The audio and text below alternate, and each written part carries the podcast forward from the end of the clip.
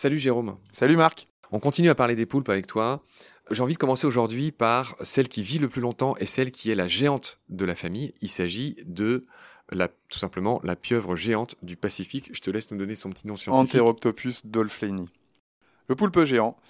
Là, on est sur vraiment des très très très très grosses tailles, hein, parce que je crois que le record atteint 8 ou 9 mètres, donc en prenant la longueur du céphalothorax jusqu'au bout des bras, pour un animal qui pesait 180 kg.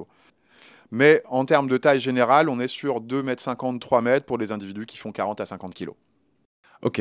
Alors, son nom l'indique un peu. On la trouve dans le Pacifique, on la trouve dans les eaux froides. Dans les eaux très froides, assez profondes, on va les retrouver euh, Pacifique Nord. Donc, on peut remonter au Kamchatka, euh, au nord de la Russie, au nord de l'Alaska. Des individus qu'on va trouver vraiment sur des zones très très froides. C'est assez cohérent pour des animaux demandant autant d'oxygène que les plus gros soient dans les eaux froides, puisque c'est là où on va retrouver le plus d'oxygène dissous dans l'eau. On avait parlé des durées d'incubation. Donc là, la, pieuvre géante, euh, elle a sans doute un des records. Elle, c'est 150 jours l'incubation et elle meurt comme tous les autres poulpes euh, juste après. On l'a dit.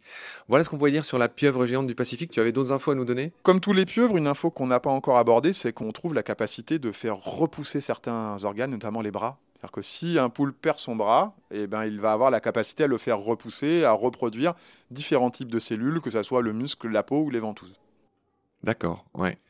Ce qu'on n'avait pas dit, tiens, je me rends compte avec toi, c'est que les poulpes sont des champions du mimétisme, non seulement euh, grâce à ce qu'on appelle des chromatophores, c'est-à-dire des cellules spéciales euh, qui dilatent plus ou moins les pigments et qui leur permettent de prendre la couleur en gros du substrat sur lequel elles sont, mais tu vas nous le dire, elles ont également la possibilité d'imiter des textures. Grâce à quoi?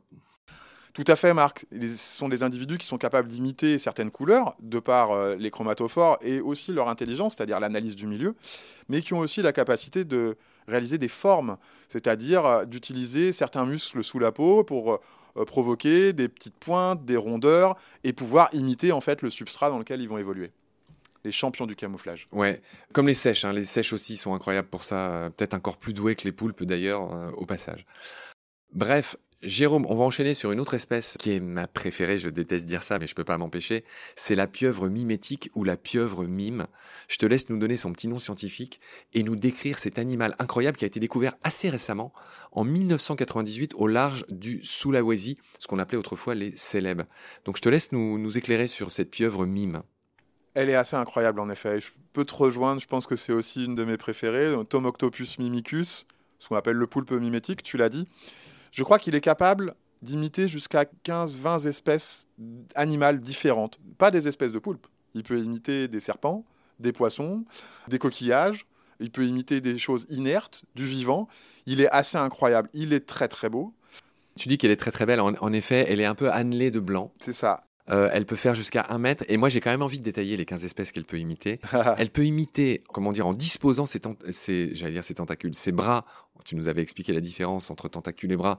Elle, en disposant ses bras de manière différente, en jouant sur toutes les formes qu'elle arrive à imiter, elle peut nager comme un serpent de mer. C'est-à-dire qu'elle peut prendre la forme d'un serpent de mer.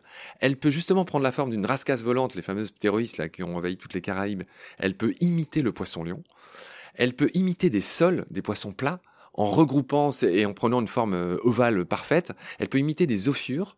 Explique-nous vite fait ce, que sont les ophures. L'ophure, c'est une sorte d'étoile de mer avec des bras très très longs et qui est beaucoup plus souple qu'une étoile euh, classique. Et en fait, on a un cœur rond avec des bras. Et en effet, elle est, elle est capable de reproduire euh, voilà, une ophure. Voilà ce que sont les ophures. Elle peut même imiter des crabes géants. Elle peut imiter des anémones de mer quand ça l'arrange. Elle peut imiter la fameuse crevette menthe. Euh, tu sais, qui donne des baffes euh, pour tuer ses proies, euh, c'est les coups de fusil de l'océan. Je vois que tu lèves le doigt, tu voulais. Elle peut simuler sa mort. Elle peut simuler sa mort et se mettre sur le dos. Exactement. Et, bec face à l'agresseur, etc. Parce que c'est pour se protéger, mais c'est aussi pour attaquer. Ça peut vraiment avoir les deux rôles. Donc ça, c'est important. Intelligence. On n'a pas fini les espèces. Elle peut aussi imiter ce qu'on appelle le poisson grenouille en se mettant en boule et en, et en marchant sur deux tentacules. Ça, c'est vraiment une scène incroyable. Il faut absolument aller voir cette vidéo sur Internet. Les poulpes sont des invertébrés qui sont capables de marcher comme de nager. ils peuvent ramper, se déplacer euh, sur le vertical comme le horizontal. Ils ont vraiment cette capacité d'utiliser plusieurs modes de locomotion et plusieurs euh, axes spatiaux euh, de déplacement. Dans la littérature, j'ai lu qu'il fallait pas confondre la pieuvre avec une autre qui lui ressemble beaucoup et qui a un nom incroyable et qui est elle aussi très particulière. C'est la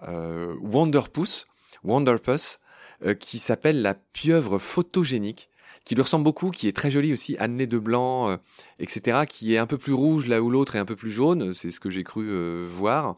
Est-ce que tu voulais ajouter quelque chose sur euh, Wonderpuss Non, je pense qu'on a, on a bien fait euh, le tour du sujet. Alors, tu nous as parlé de, de, la, de cette pieuvre blanche qui a qu'une seule rangée de Les. Est-ce que tu avais noté d'autres espèces caractéristiques? Non, euh, c'était vraiment important de parler euh, du poulpe mimétique, des différents euh, poulpes qu'on peut avoir euh, sur les régions européennes. Le plus dangereux, le plus gros, je pense qu'on a fait Ouais. un joli voyage. Alors moi qui ai longtemps vécu en Égypte, j'ai noté Octopus ciarea, qui est le poulpe de récif commun. Il est plus petit que notre poulpe commun. Sur ces bonnes paroles, euh, mon cher Jérôme, s'achève notre série consacrée au poulpe. J'espère qu'on a appris beaucoup de choses à celles et ceux qui nous écoutent. Merci pour tes lumières. Et contrairement à ce que tu as dit la dernière fois, Muriel, qui est à côté de nous, nous a glissé que elle, elle l'appelle Poulpi. Toi, toi, tu leur donnes pas de nom, t'as expliqué pourquoi, pour éviter les affects, mais euh, Muriel, elle l'appelle Poulpi. C'est dit. Prends soin de toi, salut, à la Merci prochaine. à toi, Marc. Au revoir.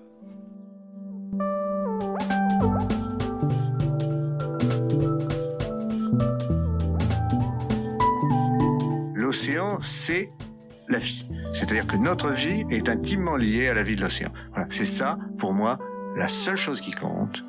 Tout le reste est secondaire, tirer du pétrole, des trucs. Pourquoi faire? Pour augmenter de 5% la production Rigolade